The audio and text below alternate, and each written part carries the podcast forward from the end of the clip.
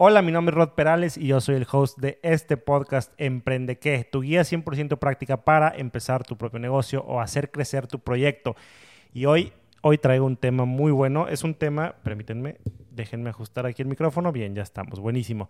Es un tema súper bueno, es un tema muy práctico. Tal vez no vamos a profundizar mucho, tal vez este va a ser un, episodio como mucho más cortito que de costumbre, pero em, es algo que es muy interesante y que a mí me ha ayudado muchísimo. Lo aprendí hace ya algunos años y lo pongo en práctica desde entonces y me ha permitido ganar más dinero, incluso me ha permitido generar más ingresos de los que yo hubiera esperado generar sin hacer mucho más o prácticamente con lo mismo o con lo que ya tengo. La verdad es un, es un tip muy, muy bueno para crecer tus ventas de una forma importante sin salirte mucho de lo que ya estás haciendo, sin que te robe mucho tiempo, etc. Entonces, bueno, antes de entrar a, pasarles ahí un poquito el, el, tip o el secreto del día de hoy, les platico un poco de dónde lo saqué. Este, este concepto lo, lo aprendí hace algunos años ya en un libro que se llama Rework, que está súper bueno. En español creo que le pusieron Reinicia no estoy seguro, pero la realidad es que lo encuentras en cualquier librería con el título del autor, Jason Fried. El, título, insisto, en inglés, Rework. Y es un, es un libro que es muy bueno, es como un handybook. Trae como ilustraciones y trae como una, una guía y cosas como muy, muy prácticas, tips así como muy puntuales para que, que tu negocio crezca, para mejorar, ¿no? Para hacerte un mejor emprendedor. Entonces, la verdad,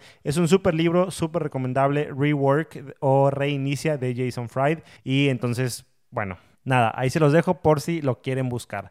Pero bueno, vamos a entrar. El tema del día de hoy, o lo que vamos a hablar, el pequeño tip, tiene que ver con la primicia de que cuando haces algo, siempre haces algo más. Es imposible, por la forma de producir cualquier producto o servicio, hacer simplemente una cosa. Para hacer algo tienes que hacer más cosas. No sé si, si, si me voy explicando. Estoy hablando de lo que en inglés le llaman byproduct. En español lo, lo traducen como subproducto. Siempre que tú haces algo, se genera un subproducto de ese producto principal que estás haciendo. El verdadero reto está en detectar esos subproductos y ver oportunidades, saber qué hacer con esos subproductos. Ahora les doy, algunos ejemplos para que quede como un poquito más claro a lo que me refiero con este tema de byproducts, ¿no? De subproductos. Primero la definición, así como muy de diccionario, un subproducto es un producto secundario o incidental derivado durante la producción de otra cosa. No es el producto primario, más bien es un producto binario producido durante la creación del producto principal.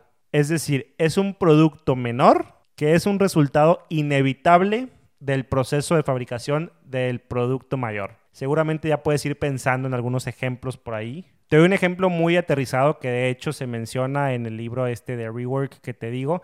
Se habla de, la industria maderera, ¿no? Cuando tú, por ejemplo, no sé, haces muebles, eh, pues obviamente compras madera para hacer esos muebles, compras tus máquinas y demás, te pones a hacerlos y en el proceso de transformación de esa madera, de pasarlo de hacerlo un trozo de madera a un mueble, terminas generando byproduct, terminas generando producto secundario que puede ser acerrín, astillas, madera triturada, eh, pedacería simplemente de madera, muchas cosas, muchas cosas de madera que puedes sacar ahí, que tal vez tú puedes ver como un desperdicio, como que bueno, esto para mí no me importa porque lo mío es, es, es muebles, ¿no? Pero la clave o la importancia o la genialidad está en no verlo eso como un desperdicio, sino verlo como una oportunidad, una oportunidad de negocio, una oportunidad de generar un poco más de dinero del que te genera tu, mueble principal sin hacer mucho.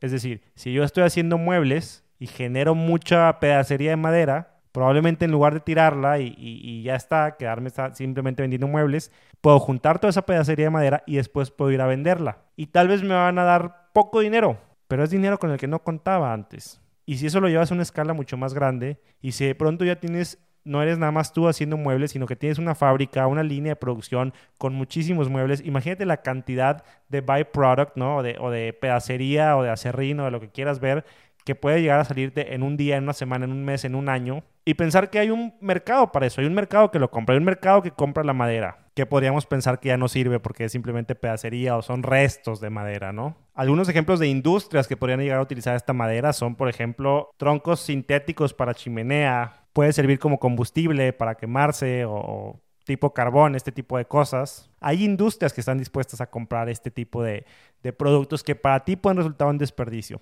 Lo que estoy diciendo puede sonar como muy, muy básico. E insisto, es algo que vemos por todos lados. Es muy común verlo em, en industrias de, de, la transformación. hay mucho byproduct o subproducto químico, mucho subproducto de, de, de, desperdicio, scrap de metal, todo este tipo de cosas que se venden por kilo, aluminio, etc. Eso es como muy común y muy, muy fácil de verlo, ¿no? Pero ¿qué pasa cuando eres un servicio? Como es, por ejemplo, mi caso. Hay byproduct ahí, hay también un subproducto ahí que se pueda vender. Muy seguramente lo primero que vas a pensar cuando tú tienes un servicio o estás ofreciendo un servicio es que tú no tienes un subproducto que ofrecer, porque de entrada pues ni siquiera estás manufacturando, ¿no? Ni siquiera estás fabricando absolutamente nada. Pero la realidad es que sí, y volviendo a la premisa inicial, a lo primero que dijimos, recuerda que cuando haces algo, siempre haces algo más. Esa es una ley. Cuando haces algo, siempre haces algo más. Aplica para ti, persona de servicios, persona que ofrece también cosas intangibles, persona que tal vez nada más ofrece una consultoría. Aplica para ti que eres diseñador web, aplica para ti que eres fotógrafo, aplica para ti que eres músico, aplica para ti que simplemente comercializas tal cosa o rentas tal cosa, etcétera. Absolutamente todo lo que hagas, todo lo que generes, genera algo más, genera un subproducto. Ahí es donde se pone verdaderamente interesante, ahí es donde se pone bueno y este es el tema que verdaderamente me emociona muchísimo compartir con ustedes el día de hoy. La idea es ayudarte a que puedas descubrir cuál es tu subproducto que puedas abrir tu mente y ver esas oportunidades con lo que ya estás haciendo, qué estás generando, que estás tirando la basura o simplemente desechando o dejando ahí un lado porque pues piensas que no sirve para absolutamente nada. Claro, cuando hablamos de madera es muy fácil ver el subproducto. Ahí está, los kilos y kilos de pedacería juntándose en una esquina o en un contenedor que tengamos allá. Lo puedes ver, lo puedes tocar. Pero ¿qué pasa cuando eres un creativo? O cuando simplemente, insisto, ofreces un intangible. ¿Cuál es tu subproducto? ¿Te has puesto a pensar? Te voy a dar rápidamente algunos ejemplos de subproductos que vemos muy seguido con gente que ofrece intangibles. Se está poniendo muy de moda, por ejemplo, que los famosos, los músicos, las bandas de, rock, de pop, las estrellas de, de cualquier género musical, etcétera, no solo hacen su música, sino que muchos de ellos hacen videos, hacen behind the scenes de lo que ya vienen haciendo, de su producto principal. Ojo, y esto es muy muy importante que lo sepas también. El proceso principal no se debe ver afectado ni alterado por este producto derivado. Es decir, hay que verlo como lo que es, como un subproducto, como un derivado. No pasa a ser el producto principal. Si te está robando la misma cantidad de tiempo y energía que tu producto principal, entonces simplemente no es un subproducto. Se trata de, otro producto, otro servicio dentro del catálogo, del rango de cosas que ofreces. Se trata de una cosa más, tal vez en el mismo nivel, no lo sé. Pero un subproducto no te debe de robar mucha energía una banda musical se dedica a hacer música, pero grabar un video de behind the scenes y subirlo para que la gente lo vea y darse a conocer es un subproducto que no le costó absolutamente nada o que le costó muy poco hacer y no le robó el enfoque principal de su producto o de su servicio principal, que en este caso es, es música, ¿no? Lo vemos muchísimo, ponte a pensar cada vez más, los famosos, insisto, hacen esto de no solo hacen música y no solo hacen conciertos, sino que ahora venden sino que ahora graban sus conciertos y venden sus conciertos y puedes ir a ver sus conciertos en el cine o ves el especial del concierto en Netflix con un poquito de behind the scenes, con un poquito de, de, algo más que te dé esa cosquillita de querer ver y de querer consumir ese contenido, que no es el contenido principal, el contenido principal del artista es la música, es la rola. Pero sacar el documental del behind the scenes y de su concierto en vivo en el Madison Square Garden o donde sea, ese es un subproducto que le va a generar lana, que lo va a, exponer a un mercado mucho mayor, ¿no? A un mercado mucho más amplio que tal vez no se imaginaba, que simplemente lo va a posicionar. Y no le costó mucho, no le costó casi nada. Es algo que ya viene haciendo. Pensaba este fin de semana, salió por ahí el, documental en Netflix de Michelle Obama. No sé si, si ustedes ya lo vieron o mínimo ya lo vieron ahí anunciado en Netflix. Yo lo empecé a ver ayer. Eh, no es la gran cosa, tampoco le estoy diciendo que vayan, corran y lo vean, pero me llamó mucho la atención porque este es un súper buen ejemplo de lo que es un subproducto de lo que esta mujer está vendiendo. Ahí te va. Michelle Obama sirvió como primera dama de Estados Unidos, como ya todos sabemos, durante ocho años. Y ese era, se podría decir, su, su producto principal, ¿no? Lo que ella hacía su servicio a la nación como primera dama por ocho años fue su jale principal por todo ese tiempo. Y un subproducto que salió de ahí fue su libro, que se llamó Becoming. Un subproducto de su producto principal, por así decirlo, fue el libro. Y no solo quedó ahí, sino que del libro también sacó un subproducto. Para promocionar el libro, organizó una gira por todo Estados Unidos y que dijo que me siga una cámara que me graben al estilo documental y luego vendo el documental a Netflix o saco mi documental de Becoming, el libro de Michelle Obama, Behind the Scenes de la gira por Estados Unidos. Entonces ella sacó un subproducto y sacó un subproducto del subproducto. ¿Sí me explico? Son cosas que no le cuestan mucho o no le cuestan prácticamente nada hacer, pero que igual le benefician, igual le traen cierta ganancia si le sacas provecho, si ves la oportunidad. Entonces, ese ejemplo lo vemos como muy seguido y está como muy presente ahí con las celebridades, ¿no? Te doy mi ejemplo muy personal, ¿no? El ejemplo de, mi empresa, de Republic 24, que es la, agencia de publicidad, la casa productora de agencia de publicidad que, tengo yo. Desde el momento en que entendí bien este concepto de subproductos y que entendí que yo todo lo que hacía, al principio, bueno, nos dedicamos solamente a hacer videos, ahora nos dedicamos a, un rango mucho más grande de cosas, hacer marketing digital, páginas web, etcétera, etcétera, etcétera.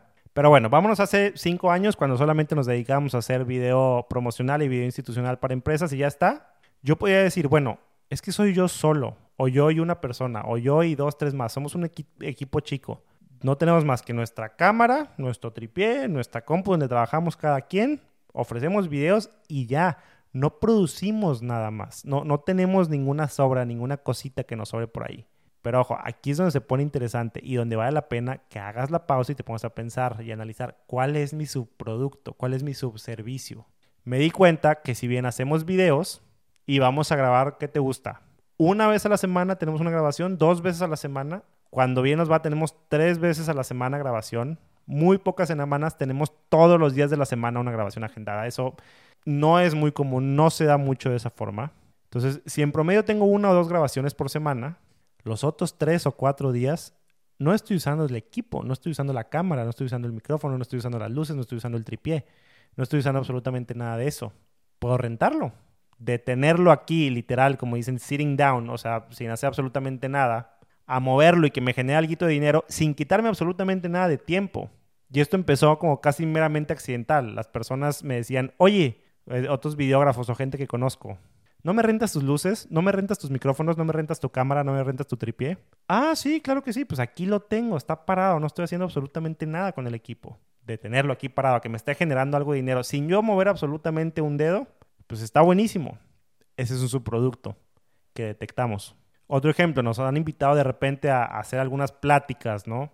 En algunos lugares o a dar un pequeño curso acerca de, cómo hacer un video, de cómo hacer cierta cosa que hacemos nosotros técnicamente, ¿no? Cierto proceso creativo. Dar una clasecita. Cómo usar tal software de edición de video, por ejemplo. Cómo retocar una fotografía, como un curso de fotografía tal vez también. Cómo utilizar la cámara, etc. Ese tipo de cosas es conocimiento que ya sabemos. Es conocimiento que nos costó a nosotros aprender para hacer lo que hacemos, para hacer nuestro craft, ¿no? Nuestra, nuestro servicio, ¿no? Lo que venimos haciendo día tras día. Pero ese conocimiento que ya lo tengo ahí, lo puedo poner en marcha, lo puedo poner a andar, lo puedo poner a que me esté generando algo sin robarme mucho tiempo. Tal vez me grabo haciendo un video curso, ya lo hemos hecho antes. Grabamos haciendo un video curso y lo ponemos a la venta. Se queda ahí como un ingreso pasivo que no me está quitando nada de tiempo. No tengo que investigar absolutamente nada porque son cosas que ya sé. Simplemente me grabo una o dos horas, es todo el tiempo que me quitó. Me pongo a venderlo o cuando alguien me, me, diga, oye, dame una capacitación de cómo bla, ah, sí, tengo este video, ten, aquí está, te lo vendo. Lo que sea, lo que sea que quieras cobrar por eso. Estás generando dinero por algo que es un byproduct de tu producto principal, que no te está robando mucho tiempo, que no te está robando mucho enfoque de lo principal que haces, pero que igual te genera dinero. No nos vayamos tan lejos. Este proyecto de Emprendeque, este podcast de, de Emprendeque y todo lo que, lo que genera, lo que hay alrededor de esto, es un byproduct de todo lo que conocemos, de todo lo que hemos hecho, de todo lo que hacemos. Los años y años de experiencia llevando esta agencia de marketing digital y casa productora de video nos han hecho aprender muchas cosas que podemos compartir en este micrófono. Y tal vez ahorita no estoy cobrando absolutamente nada por darte toda esta información y tú lo estás escuchando y te agradezco muchísimo que me regales un tiempo de tu semana todas las semanas para escucharme, qué padre. Pero me estoy, me estoy posicionando, estoy dándome a conocer. Tal vez el día de mañana, cuando quieras un video, vas a ir conmigo. Y ese posicionamiento es a cambio de yo darte algo de información que yo tengo, que no me cuesta absolutamente nada compartir. Es información que ya yo he ido adquiriendo a lo largo del tiempo con la experiencia. Y en lugar de dejarla ahí sin hacer nada, la activo, ¿no? La pongo en movimiento. Entonces, esos son tres ejemplos así muy rápidos, muy básicos de cómo nosotros, haciendo algo que pudiéramos pensar que es bastante intangible, generamos un byproduct. Y sacamos dinero de eso. Y no nos roba mucho tiempo y no nos roba mucha energía. Y no nos implica hacer todo un modelo de negocios nuevo y rondas de inversiones y conseguir gente y conseguir máquinas y conseguir... Es lo que ya venimos generando por naturaleza, porque por naturaleza es imposible generar solamente una sola cosa. Cuando estás generando algo, siempre estás generando algo más. Cuando estás generando algo, siempre estás generando algo más. Ponte a pensar, ¿qué estás generando? Un último ejemplo de, byproducts como físicos, ¿no? Está esta historia de Henry Ford, que Henry Ford empleaba precisamente muchísima madera en la construcción de su T-Model, ¿no? Del primer modelo de, de, de, carros Ford que hubo como en serie a gran escala. El punto es que utilizaba mucha madera y no sabía qué hacer con toda esa madera. Cuando de pronto se enteró que había un proceso para convertir trozos de madera en carbón y empezó a hacerlo. Y así como literal side project, side business, sin que le robara mucho tiempo de su enfoque principal, que eran los carros, armó una pequeña planta de carbón y creó lo que muchos años se conoció como Ford Charcoal. Tal vez a ti no te tocó conocerlo, pero actualmente esa empresa cambió de nombre y ahora se llama Kingsford Charcoal.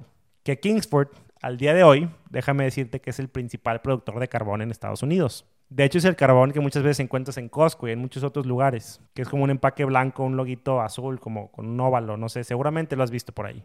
La compañía más grande de carbón de Estados Unidos surgió como un byproduct, como un subproducto de la producción en masa de automóviles, que puede haber sido absolutamente nada, porque el enfoque no estaba ahí, el enfoque no está en carbón, el enfoque está en hacer carros, pero siempre que produces una cosa, estás también produciendo otra.